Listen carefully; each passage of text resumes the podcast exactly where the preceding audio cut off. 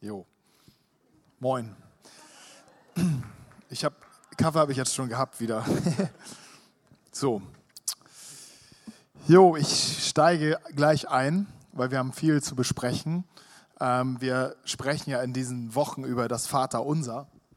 Ein, ein wirklich intensives Gebet.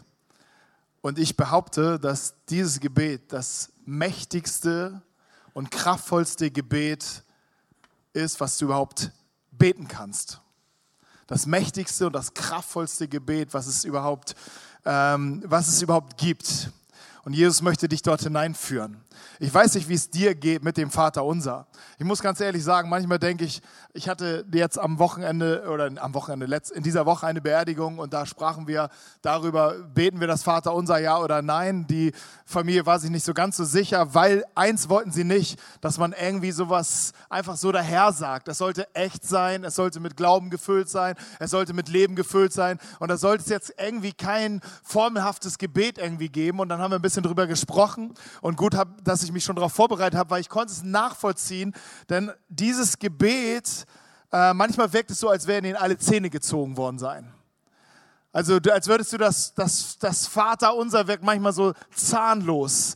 Aber es ist das wirklich das mächtigste und kraftvollste Gebet, was ich kenne. Und ich durfte es neu in diesen Tagen entdecken und, ähm, und es hat mich neu erobert. Und ich hoffe, ich darf dich auch ein bisschen mit anstecken mit, diesen, mit diesem Gebet und darf dich damit noch weiter mit hineinnehmen. Ihr, ihr studiert ja schon seit einigen Wochen darüber. Und heute geht es um den Knackpunkt, warum vielleicht dieses Gebet äh, so zahnlos geworden ist. Heute geht es um den Punkt, warum vielleicht auch der Teufel die Zähne dieses Gebetes ziehen konnte und das einfach vielleicht nur noch so ein leeres Lippenbekenntnis ist.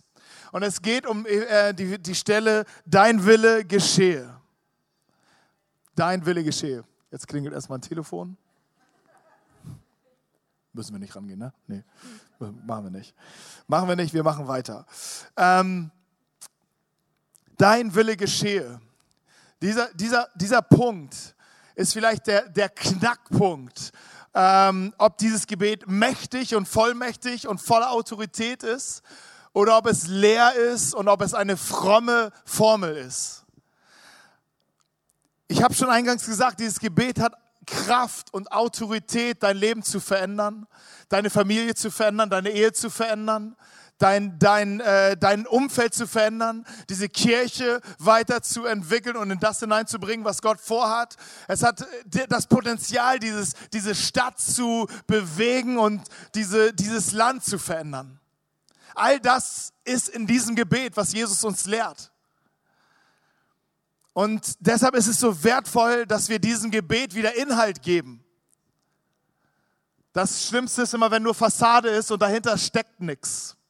Und ich habe mir überlegt, warum, warum ist das so, was ist der Punkt, ähm, warum, wo, wo sind die Zähne gezogen worden? Und ich glaube, den einen Aspekt erkannt zu haben. Dieses Gebet besteht aus zwei Hälften. Eine Hälfte ist, da geht es um geheiligt werde dein Name, dein Reich komme, dein Wille geschehe. Hier geht es um, um ihn, um Gott.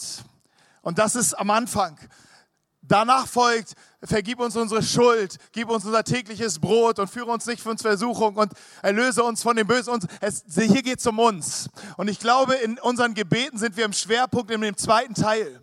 Weil das, da haben wir Inhalt, da haben wir, haben wir Gebetsstoff, weil das unser Leben ist. Versuchungen, Verführungen, Schuld, Mangel oder, oder, ähm, oder tägliches Brot, was wir brauchen. Da, das ist das, was uns, das ist uns, da wachen wir auf und das sind die Themen, die uns beschäftigen und die, da fangen wir auch an, unser Gebet. Aber es ist nur die eine Hälfte dieses Gebets. Das andere, das ist der erste Teil. Und wenn wir den ersten Teil nicht haben, werden Zähne gezogen von der Kraft und Autorität dieses Gebetes. Denn es ist nur noch eine Hülle. Und wir wollen uns, und ich möchte mit euch darüber nachdenken, was ist sein Wille? Was bedeutet es, wenn wir beten, dein Wille geschehe? C.S. Lewis sagte mal, am Ende gibt es nur zwei Arten von Menschen. Die einen, die zu Gott sagen, dein Wille geschehe. Und die anderen, die zu Gott am Ende, zu dem Gott am Ende sagt, dein Wille geschehe. Und ich möchte mit euch entdecken, was ist sein Wille. Und was ist unser Widerstand gegen seinen Willen? Es gibt einen Widerstand gegen seinen Willen. Vielleicht hast du das schon gemerkt. Hey, ich möchte eigentlich, dass der Wille Gottes passiert, auch in meinem Leben, aber irgendwie passiert er nicht. Es scheint Widerstand zu geben. Ich, ich sage es schon mal vor, was, was dieser Widerstand ist. Der Widerstand von seinem Wille ist dein Wille. Der Widerstand von, von seinem Wille in deinem Leben ist dein Wille. Und ist auch mein Wille. Und Jesus ist gekommen, uns zu erlösen.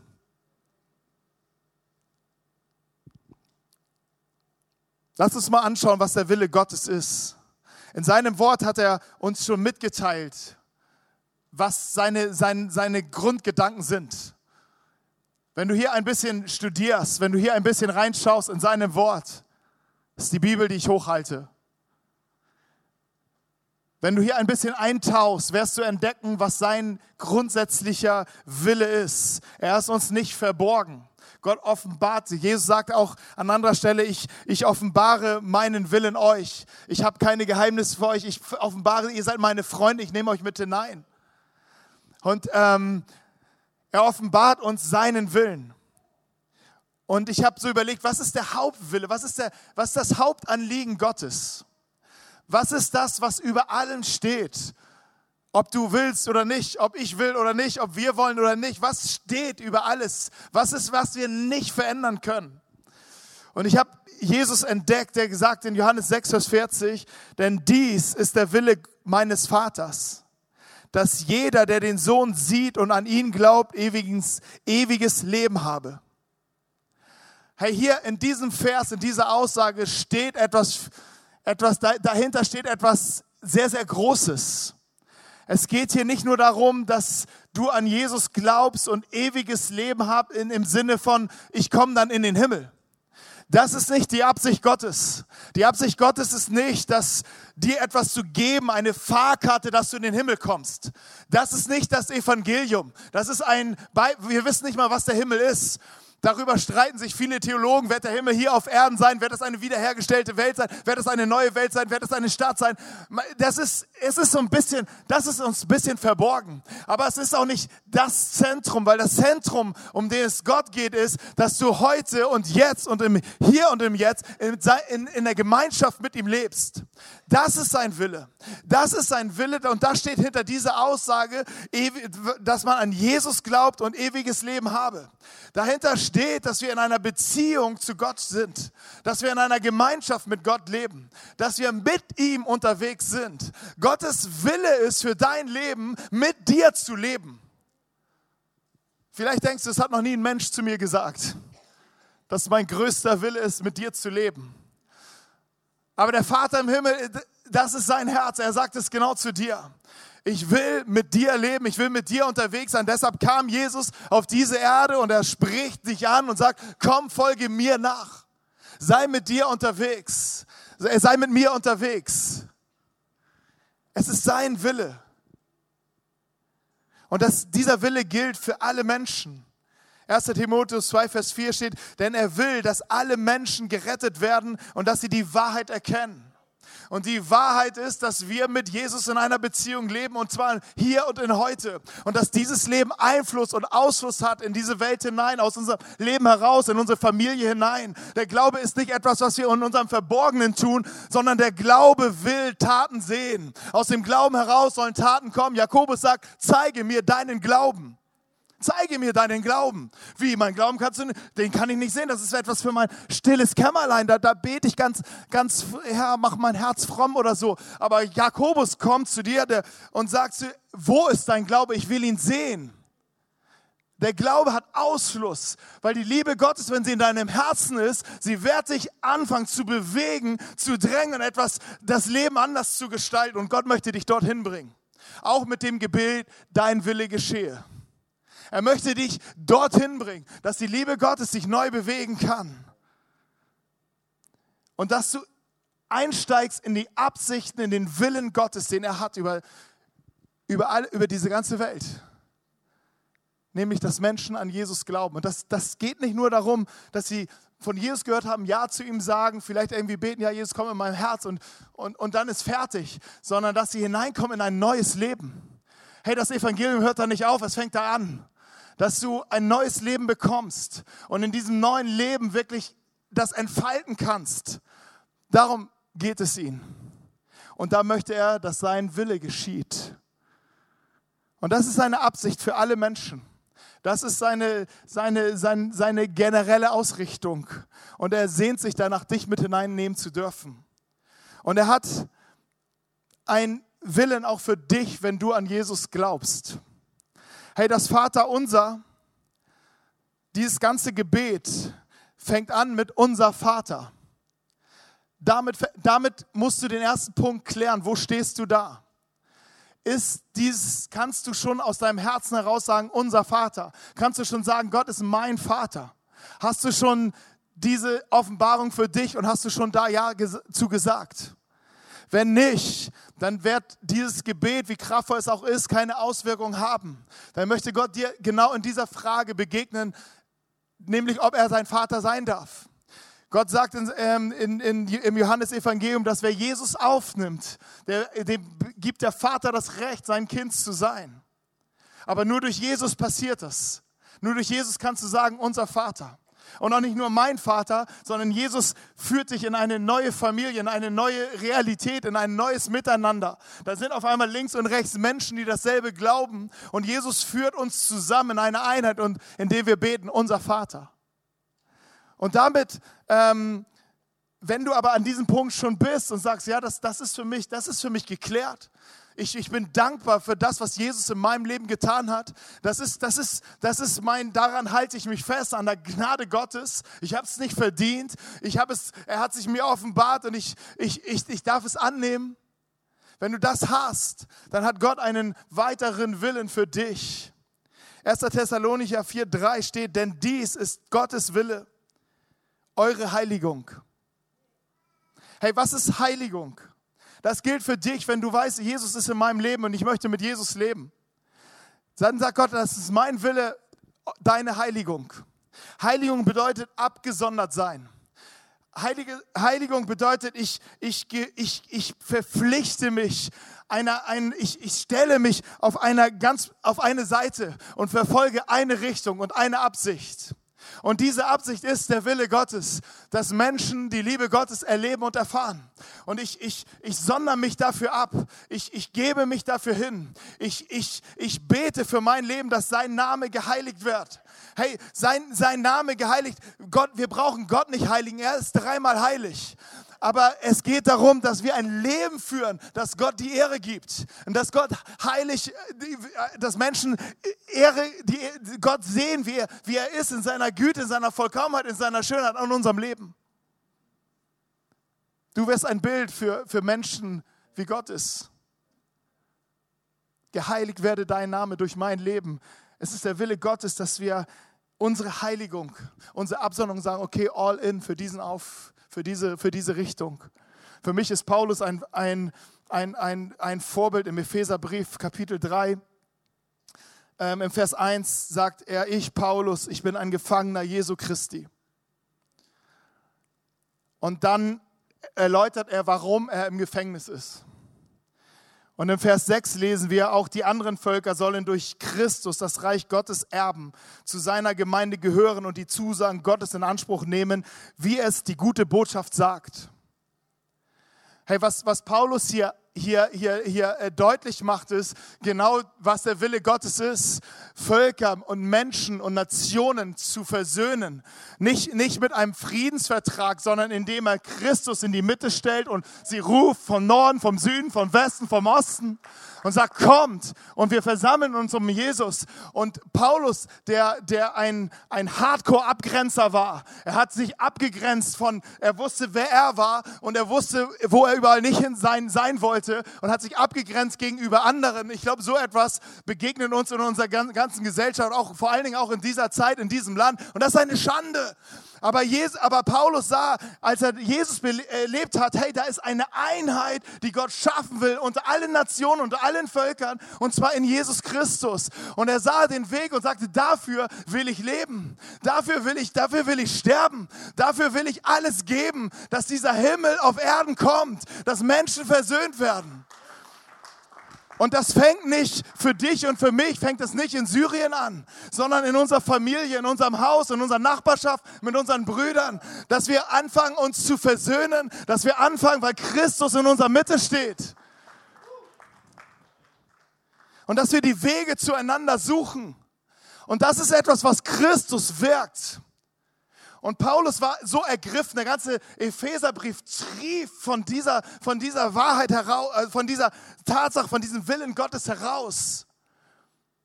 Und dann sagt, Jesus, sagt Paulus, ich bin ein Gefangener Jesu Christi. Es ist nicht, eigentlich nicht richtig, weil er war ein Gefangener von Nero. Er war im Gefängnis und es war ein Soldat an seiner Hand festgekettet und er lief immer mit ihm rum. Er war eigentlich ein Gefangener Nero und der Soldat sollte ihm zeigen, da ist Macht über dich.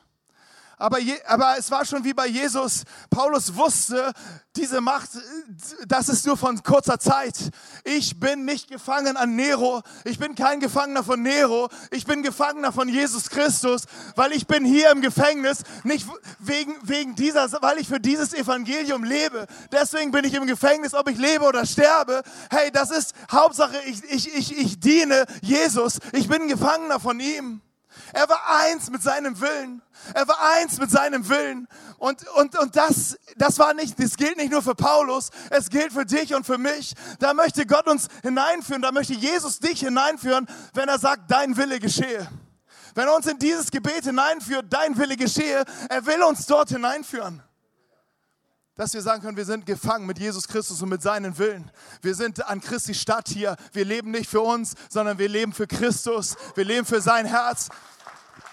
Wir, wir leben dafür, dass die Liebe Gottes sich ausbreitet. Wir leben dafür, dass Versöhnung stattfindet, dass Heilung stattfindet, dass Wiederherstellung stattfindet. Das Evangelium ist größer als diese Kirche. Das Evangelium ist größer als das, was wir sehen. Das Evangelium wird viel tiefer hinein in diese ganze Gesellschaft. Und wir haben das, was es braucht, nämlich Christus, um, durch den Versöhnung und Vergebung stattfinden kann.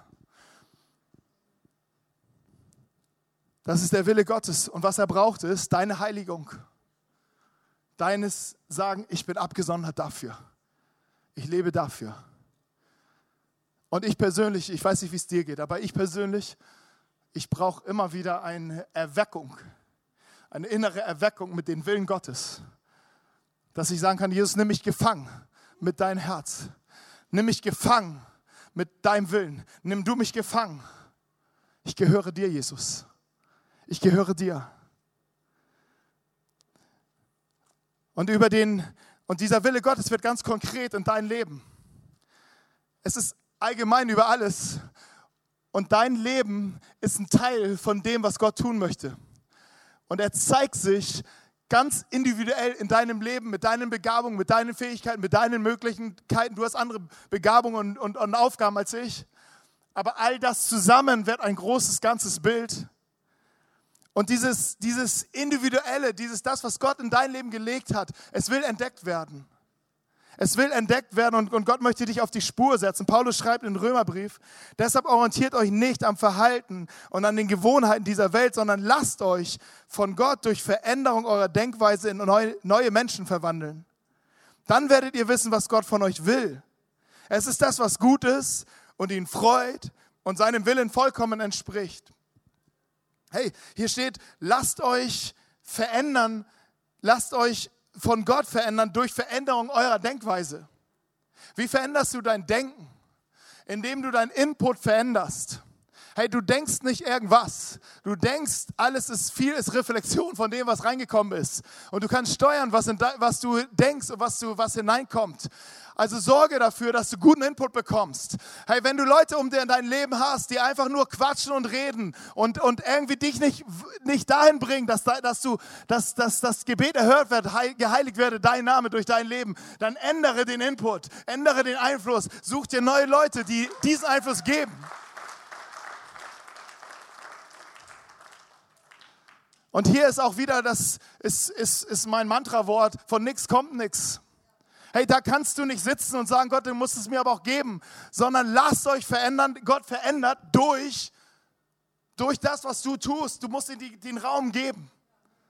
Hey, aber es ist große Freude, wenn Gottes Gedanken auf einmal dein, dein Herz erfüllen, wenn Gottes Reden auf dein Herz erfüllen, wenn, wenn, wenn, wenn Gott einfach deine, seine Nähe dich, dich äh, anfängt zu verändern und du merkst, ey, meine Gedanken laufen hier in dem Bereich synchron mit Gottes Gedanken. Es ist herrlich. Es ist, der Himmel ist offen. Du bist verbunden mit ihm. Du bist verbunden mit der, e, mit der, mit der Ewigkeit. Es ist großartig.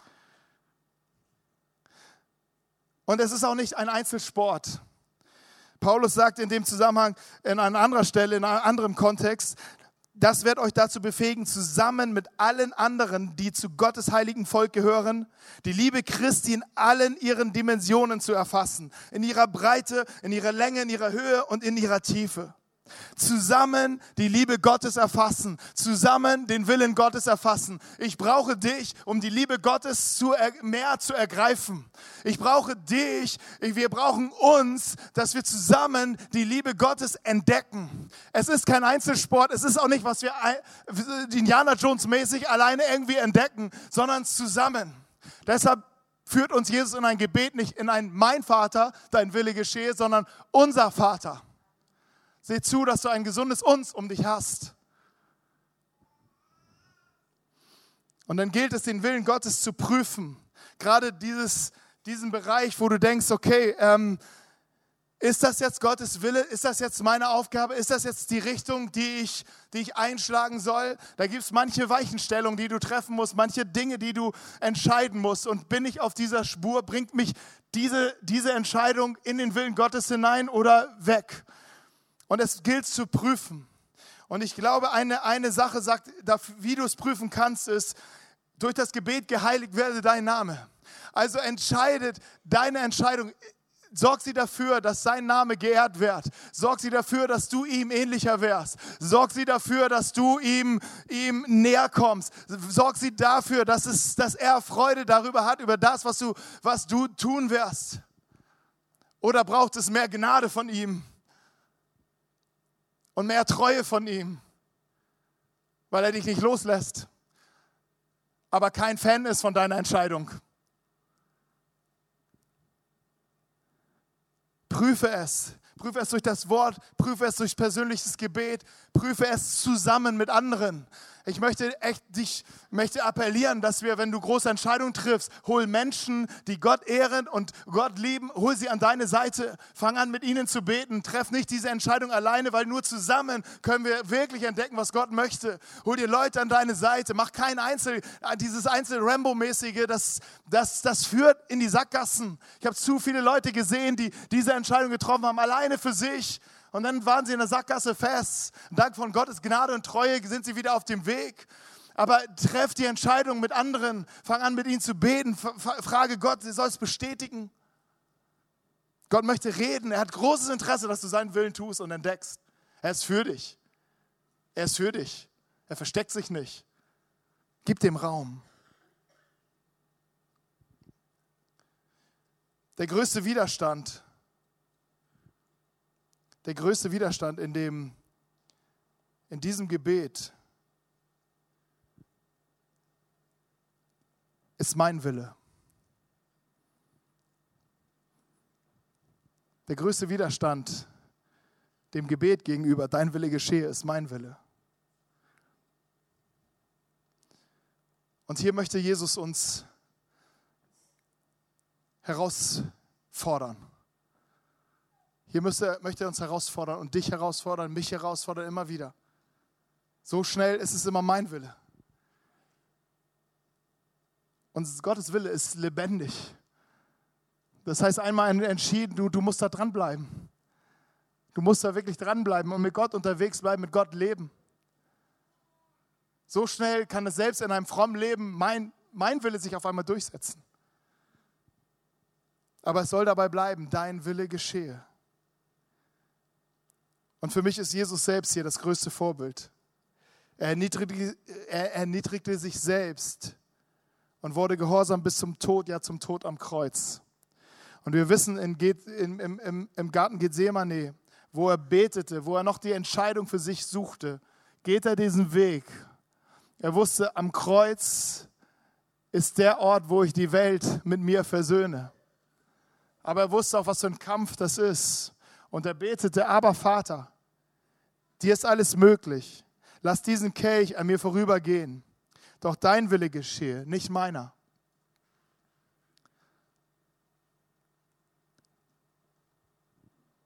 Doch dein Wille geschehe, nicht meiner. Und wo Jesus hier ansetzt, sein Gebet, da möchte er, dass du auch ansetzt. Aber Vater, unser Vater. Hier fängt es an. Hier hängt das ganze Gebet in einer Beziehung zu dem Vater. Um diesen, das Gebet zu beten, dein Wille geschehe, brauchst du, musst du, brauchst du eine feste Verbundenheit mit dem Vater. Brauchst du seine Sicherheit. Brauchst du die Sicherheit, du bist angenommen von ihm. Du bist geliebt von ihm. Da brauchst du die Sicherheit in dir, er hat den besten Plan. Der hat den besten Plan für mein Leben. Wenn ich gebe, werde ich nicht weniger haben, sondern ich werde gesegnet sein. Du brauchst Vertrauen und du brauchst Glauben in ihm und Festigkeit in ihm. Und die kommt nicht aus deinem Tun, sondern sie kommt aus deiner Identität in, als Kind Gottes. Und Gott möchte sie so stärken. Er möchte sie, dass du sie so, so safe damit bist, dass du wirklich beten kannst, dein Wille geschehe. dein Wille geschehe in meinem Leben. Ich möchte mit euch abschließen in einem Gebet. Ich weiß nicht, wo du stehst. Vielleicht bist du genau an dem Punkt, unser Vater. Ich habe vorhin schon gesagt, wenn du da stehst, ist es super. Du brauchst nicht weiter zu beten, bis diese Sache geklärt ist. Du brauchst es nicht auswendig zu lernen, dieses Gebet, weil es funks, das, das Gebet hängt an diesem Punkt. Vater. Weißt du, ob du, dass du ein Kind Gottes bist? Weißt du, dass du von Gott geliebt bist, von Gott gewollt bist, kein, kein Montagsprodukt bist, dass du hierher gehörst, dass du eine, eine, ein, dass es einen himmlischen Plan mit deinem Leben gibt, dass du wunderbar gemacht bist. Weißt du, dass all das, was, was du denkst, Gott ist so weit weg, dass diese Entfernung aufgelöst worden ist, weil Jesus Christus auf diese Welt gekommen ist weil er der Weg ist. Wir sagen, wir denken immer, er ist der Weg zum Vater, aber er ist erstmal der Weg vom Vater zu dir. In dein Leben. Um dir zu begegnen, um dich zu holen in diese Gemeinschaft, in die Gemeinschaft zum Vater zurückzuholen, um dir zu vergeben, alle deine Schuld und alle deine Sünden. Und Johannes schrieb in seinem Evangelium, alle, die das Jesus annahm und aufnahm und an ihn glaubten, denen gab er das Recht, ein Kind Gottes zu sein. Und von da aus geht das Gebet los, unser Vater. Und vielleicht bist du an dem Punkt und ich möchte dich, ich möchte dir Mut machen, anzufangen mit Jesus zu sprechen und zu sagen, Jesus, komm in mein Leben. Komm du in mein Leben. Vergib mir meine Schuld, vergib mir meine Sünden. Ich glaube, du hast mehr für mich, du hast was Größeres für mich, du hast was Schöneres für mich. Ich will dieses Leben leben, ich habe Sehnsucht nach diesem Leben. Ich ahne es, ich schmecke es, es ist so groß und kostbar. Und ich möchte Ja dazu sagen. Ich glaube das. Das ist der Start. Und das kannst du beten für dich, in deinem Herzen, in deinem und ein Commitment Jesus geben. Und vielleicht bist du an dem Punkt, dass du sagst, ja, das ist für mich geklärt. Aber ich halte mich immer in den anderen Bereich des Gebets auf. Meine Versorgung und alles mir Schuld. Und das, da dreht sich mein Gebetsleben. Dein Reich komme, geheiligt werde dein Name, dein Wille geschehe. Ich bin so weit weg. Ich bin gleichgültig geworden dem Willen Gottes gegenüber. Ich denke mehr an mich als an das, was Gott tun möchte. Denke mehr an mich als das, was Gott wichtig ist. Aber du merkst irgendwie, Gott möchte etwas wie dieses Dornröschen. Gott möchte dich wach küssen.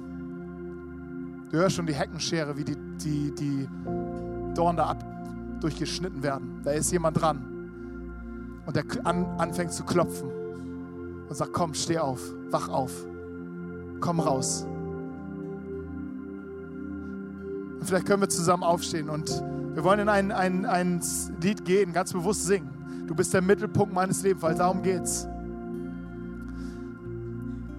Und vielleicht ist das für dich das eine, heute ein Tag, wo du dich neu hingibst.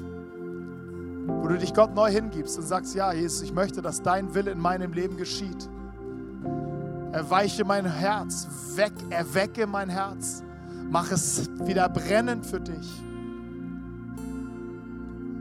Während wir singen, hast du die Möglichkeit, auch hier nach vorne zu kommen und Gebet zu empfangen. Wir wollen dich gerne segnen. Unser Team ist bereit. Wir wollen dich segnen. Wir wollen an deine Seite stellen. Wir wollen zusammen beten. Unser Vater, lass dein Willen geschehen. Nutz es, sei, nutz diesen Raum für dein Leben. Amen.